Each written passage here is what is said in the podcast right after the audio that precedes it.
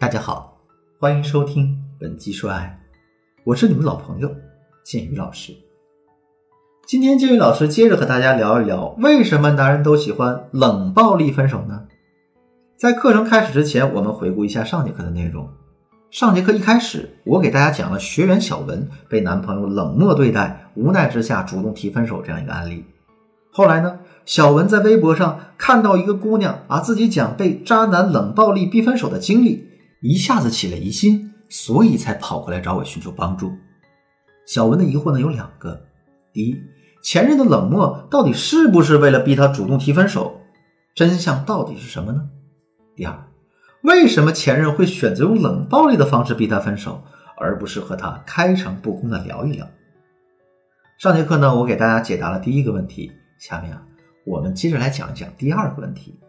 为什么男人总是喜欢用冷暴力的这种方式提分手呢？第一个缘由啊，男人用冷暴力分手是为了逃避他的责任和压力。有句话叫“相聚容易别离难”，你让一个人主动提离别，那就是难上加难了。分手就是一种，在感情中主动提分手的一方往往会面临很大的压力，所以当男人有了分手的念头的时候，他肯定会这样想：要是我主动提分手。会被大家骂渣男不负责任，该怎么办呢？要是女孩子这边不同意分手，跟他各种纠缠，他又该怎么应对呢？于是他思来想去，最后发现用冷暴力的方式逼女孩子去主动提分手，这无疑是一个很好的逃避责任的方法。我曾经接待过一个男学员，叫做小伟，当初他跟女朋友提分手的就是用冷暴力的方法，可事后呢，他又后悔了。所以找我来帮他挽回爱情，那我当时就问他，我说你女朋友当初做了什么，让你如此狠心对待她呢？啊，小伟叹了口气说：“老师啊，就是因为她什么都没做错，我才会用冷暴力这个手段的。那个时候我们已经好了三年，但是早在一年前，我就发现自己对她没有任何的往日的激情。你感觉这东西骗不了人，我确确实实想分手，可分手总得有个由头吧？”啊，她偏偏是个不错的姑娘，平时的时候没跟我吵过架，没跟我拌过嘴，那我找不到分手的理由。你说我直接跟她说我对你没感觉了，我们分手吧，她肯定接受不了。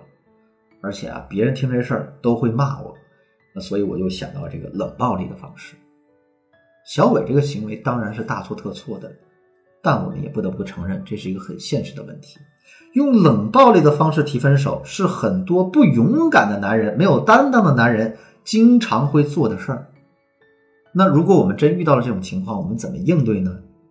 其实啊，最好的方法就是大家让男人的冷暴力不起任何作用。在他使用冷暴力的期间，我们不要表现出任何的不适应和负面情绪，该吃吃，该喝喝，该玩玩，该怎么和他互动就怎么和他互动。当男人觉得无计可施的时候，他就会坦诚的跟你来沟通，而放弃之前那种无效的方式。当然啊，这里也有可能男人会打算打持久战，跟你死扛到底这种情况。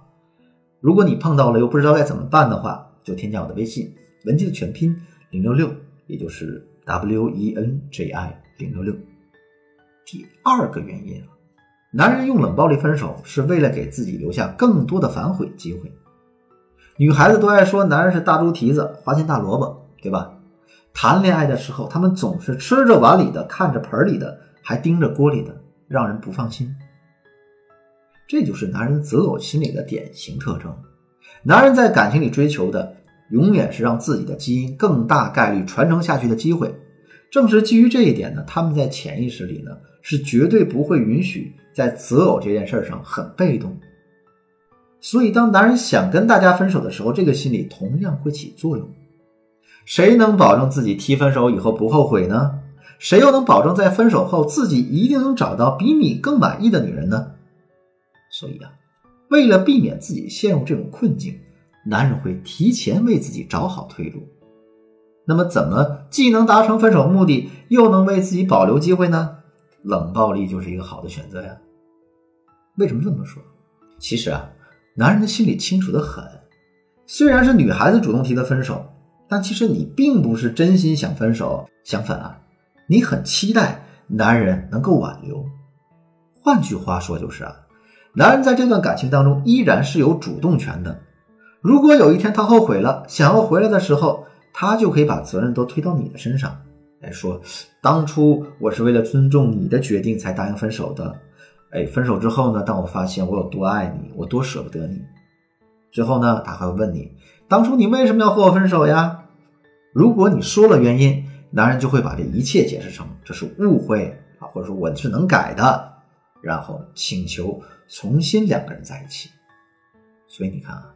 本来是男人想分手的，经过他这么一番解释，他不但能挽回爱情，还能在这感情当中占据主动，这就是男人偏爱冷暴力分手的原因。那如果我们遇到这种情况该怎么办呢？首先，我们要先问自己一个问题：这段感情对我们来说到底还有没有意义？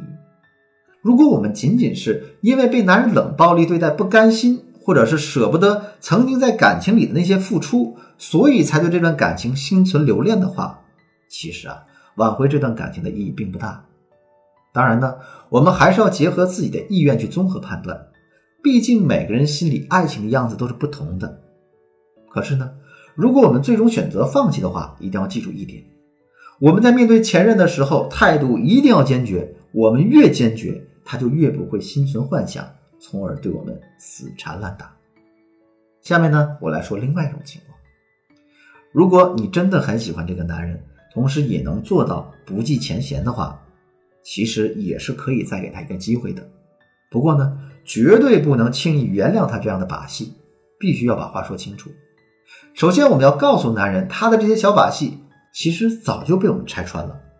但即便如此呢，我依然愿意再给你一次机会。但是。这肯定是最后一次机会了。